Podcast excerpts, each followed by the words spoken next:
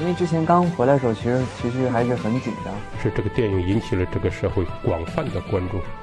所有人都在讨论。还是我们呃整个中国在呃科技创新领域的基础比较薄弱。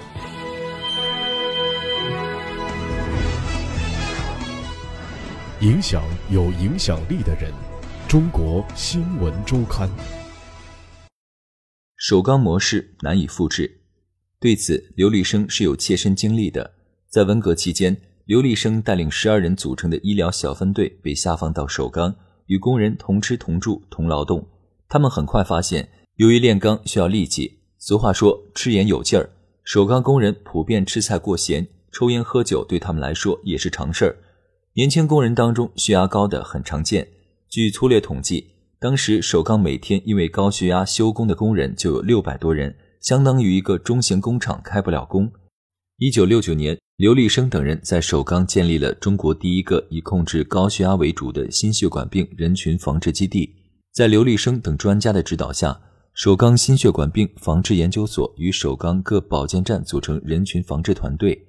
开展以限盐为主的生活方式干预，合理使用廉价降压药。定期随访管理高血压患者，在此过程中，工作队也经常到国外开会，将国际会议上先进的理念应用到首钢高血压的防治上。那时我们从本意上并不是为了做科研拿数据，只是想为那里的工人做点实事。到一九八二年，工作队对最初一万零四百五十名筛查工人进行十年随访，对已经管理的三千一百七十八例高血压患者做分析。血管管理率达到百分之七十点八，血压管理率达到百分之六十点八，控制在临界以下的达到百分之七十一，脑卒中发病风险下降近百分之五十。刘立生将这一结果在世界卫生组织大会上做了报告，得到国际社会的高度称赞。WHO 曾派专人来考察，认为首钢这种终身管理和随访的模式，为流行病研究和高血压管理提供了最佳样板。然而，刘立生如今看来，这种模式现在并不太容易复制。目前来看，最适合的方法还是在社区开展慢病防治工作，通过提高社区服务站的治疗能力、宣传能力，将高血压在基层控制住。否则，有再多的协和、阜外也于事无补。在中国大城市的大型三甲综合医院里，高血压的治疗水平实际与国外并无两样。首都医科大学附属北京安贞医院的高血压科门诊每天都人满为患，很多患者是坐了高铁、飞机，从内蒙古、黑龙江等地专门跑来求医的。安贞医院的高血压专科是由中国医师协会高血压专业委员会副主任委员于振球建立的，他在国内首次提出了高血压学科的概念，在高血压防治方面，应该让病人重视自测血压，成为高血压防治的主体。并认为县医院才是高血压防治的主战场。为了向患者详细了解病情和解释治疗方案，于振球对每位病人的治疗都要花上至少半小时。上午的门诊通常要拖到下午一两点钟才结束。在他的座位旁边贴着一张 A4 纸，上面写着他的微信公众号名字“于振球与高血压”。他指着那张纸告诉每位来求诊的病人。关注这个公号，就能了解很多有关高血压的科普常识。他相信健康宣传对患者更好的控制病情非常重要，对高血压病人尤其如此。一九九五年，当看到中国高血压病人数量巨大，并且很多得不到恰当治疗，于振球向医院申请成立了专门的高血压科。他解释说，高血压的治疗其实很简单，无非就是开药，通常两三分钟就能打发一个病人。但是这样做的效果并不好，因为很多高血压病人不能坚持遵照医嘱用药，在医学上这种情况被称为依从性差。此外，想要控制好血压，还要调整生活方式，因此他需要花很长时间与病人沟通，并开微信公号做科普。于振球对中国当前高血压治疗中存在的问题看得很透，但他的解决方案却未必完美。知名心血管病专家胡大一就指出。看高血压不需要什么顶尖专家，这是基层的全科医生就能管理的事。高血压的控制不能就药论药，要监督其长期遵医嘱服药，指导患者改善生活方式和调节情绪。患者来大城市大医院看完病，第二天就坐飞机高铁走了，后续的用药情况与血压控制都没有人管。胡大一是现任世界心脏联盟理事长、美国心脏病学会国际理事、北京大学人民医院心血管疾病研究所所长。他曾经担任中华医学会心血管病学分会主任委员。刘立生也认为，从宏观层面上，没有必要在每一家大型三甲医院设置专门的高血压科。大医院的高血压科是为了解决疑难杂症的，十几张病床根本应对不了中国数量庞大的高血压病人。大量高血压病人都在基层，而现在中国最急缺的就是强基层。然而，在计划经济体制下大获成功的首钢模式，却无法在市场经济条件下大规模推行。改革开放推动的经济转型，令中国社会从集体化走向原子化，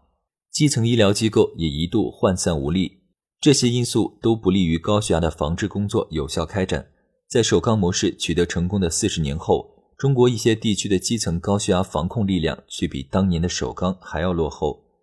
高血压防控力量的薄弱，某种程度上反映的是中国医疗模式与医学理念上的某种根本性问题。最近的一项大型研究用数字提出了这一问题。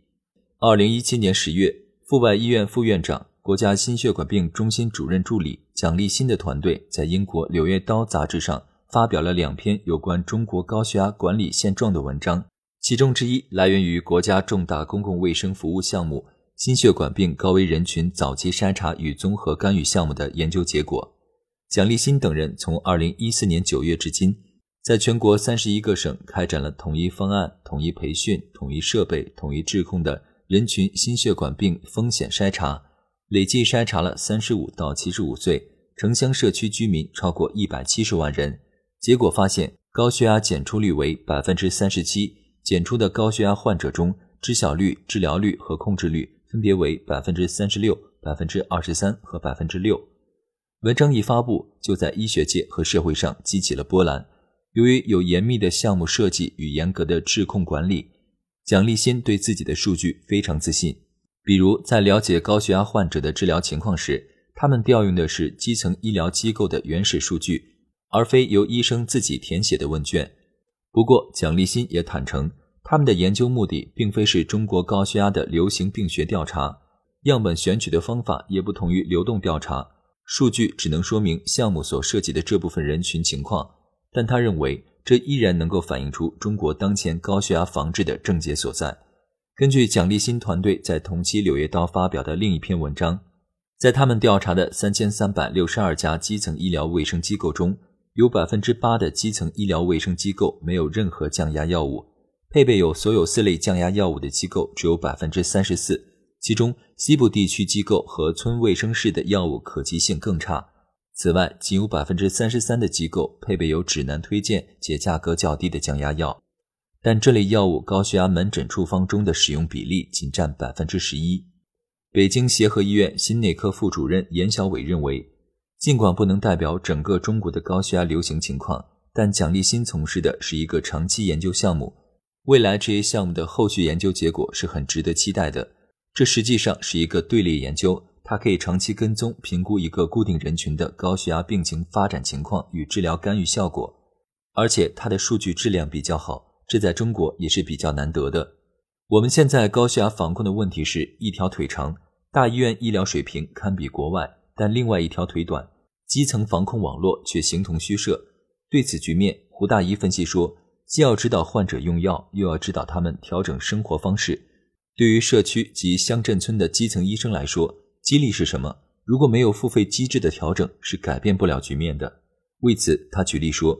在英国是全科医生管高血压，而英国医保体系考核全科医生，不是看他们用了多少药，而是看他们管辖范围内病人的高血压达标率，控制率越高，做得越好，才付费越高，而不是开药越多，付的越多。在美国，四十到七十五岁的高血压患者中，治疗率达到百分之七十三。控制率高达百分之六十一，因此在胡大一看来，不管中国的高血压控制率是百分之六还是百分之十几，两者并没有什么本质区别，都与美国的高血压防治水平有着巨大差距。